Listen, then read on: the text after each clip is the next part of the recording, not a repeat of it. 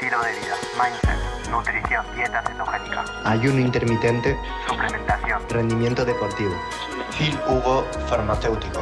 Podcast. No podemos decir hoy en día que los ritmos circadianos prevalecen sobre la nutrición porque no tenemos estudios científicos en humanos demostrando lo contrario. Es decir, hay igualdad de calorías, igualdad de proteínas, igualdad de entrenamiento. No, no hay diferencia en peso corporal, en masa grasa, en tejido muscular, si la persona come a las 10 o a las 3. Los estudios que hay de ayuno intermitente no demuestran ningún tipo de diferencia a nivel de composición corporal. Nada. Absolutamente nada. ¿Y por qué? Porque durante el día, básicamente, cuando tú ayunas, cuando tú ejerces, te vas al sol, estás entrenando, en este momento también mejoras tu sensibilidad a la insulina. Entonces, esto compensa el hecho de que estés ingiriendo comida por la noche. Es decir, lo que haces durante el día es como un regalo para tu cuerpo. Vas compensando los nutrientes que metes por la noche. Entre comillas, que no haces perfecto bien, pero en todos los estudios en humanos que tenemos, no podemos decir que los ritmos circadianos son superior a la nutrición global y el cómputo de calorías durante el día. No es que sea superior, suma, suma, pero no hay de jerarquía aquí. No estoy de acuerdo en el hecho por el cual los ritmos circadianos o cenar tarde altera la analítica. ¿Cómo es posible que mi analítica esté perfecta haciendo más desde 2017 y comiendo a las 9 de la mañana mi única comida del día. No me gusta hablar de anécdotas, no me gusta hablar de anécdotas, pero esto es algo que explico muy bien en mi curso Hay un experto en la parte de biorritmos, que todo lo que haces durante el día va sumando cosas positivas en tu día. Suma sensibilidad a la insulina, enzimas digestivas, BDNF, cetonas, que protegen tu organismo, que protegen tu organismo. Y tu cuerpo se va simplemente acostumbrando a el impulso que le das, empezando a secretar más enzimas digestivas, más testosterona en el momento de tu entrenamiento, se adapta a lo que le das, se adapta.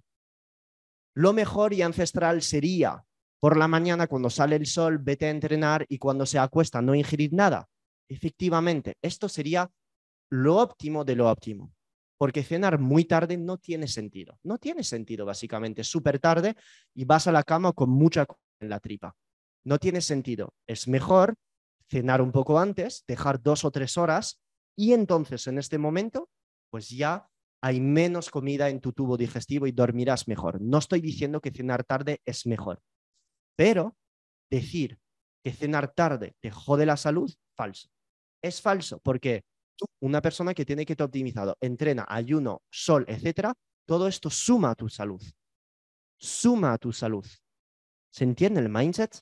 Entonces, no es porque cenes tarde que anula todo lo que haces. ¿Por qué? Porque en la ecuación de la salud cardiovascular, de la composición corporal, no solo entra la insulina, la melatonina, las enzimas digestivas o los ritmos circadianos, sino también las calorías que tú ingieres. El superávit calórico, aunque tú estés comiendo de día, te va a hacer ganar grasa, aunque tú comas de día estás en un superávit, subirán tus niveles de insulina, vas a generar resistencia de insulina, vas a estar ganando grasa al final de la semana, aunque no comes por la noche. Por eso hago mi membresía y mis cursos, porque uso estudio científico demostrando lo que digo.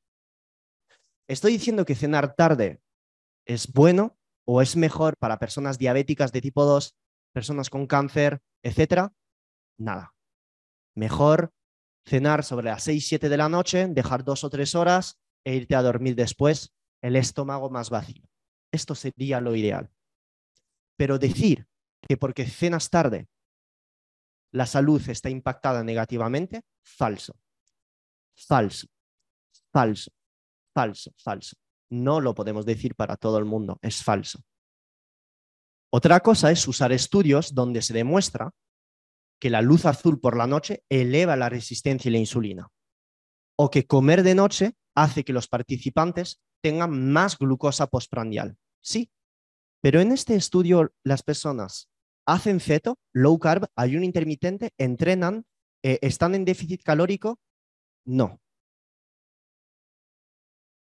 ¿Se entiende el mindset? Es que esto es súper importante. Súper, mega, mega, mega importante. Entender que interpretar un estudio, la manera de divulgarlo, es sujeto a muchísimas interpretaciones, muchísimas. Mi objetivo es dar los mensajes que las personas necesitan de manera destilada, decantada, para que no se estresen. Porque muchas veces si pasamos el rato en redes o, en YouTube, si no hay grounding, si no amanecer, si no hay luz roja, si no hay filtrado de agua, si no hay, eh, eh, si hay plásticos, si hay latas, si hay carne roja, una persona que quiere hacer todo lo que escucha acaba vegana, comiendo una vez cada dos días y viviendo en el monte con sarcopenia y deprimida. O sea, ya te lo digo. Ya te lo digo. Pero esto no es el objetivo de la vida. No es eso el objetivo. Es también saber combinar, saber combinar lo que a nosotros nos hace feliz. Me paro aquí, pero y puedo seguir así 5, 10 horas. Y esto nadie te lo dirá porque no está en estudios. No te van a decir Cenar con tu pareja a las 9, aunque sea de noche, ha demostrado subir la oxitocina, lo que va a mejorar tus digestiones y sensibilidad de la insulina. No, no estará en un estudio esto. No va a estar. No va a estar porque no le interesa a nadie financiar un estudio así.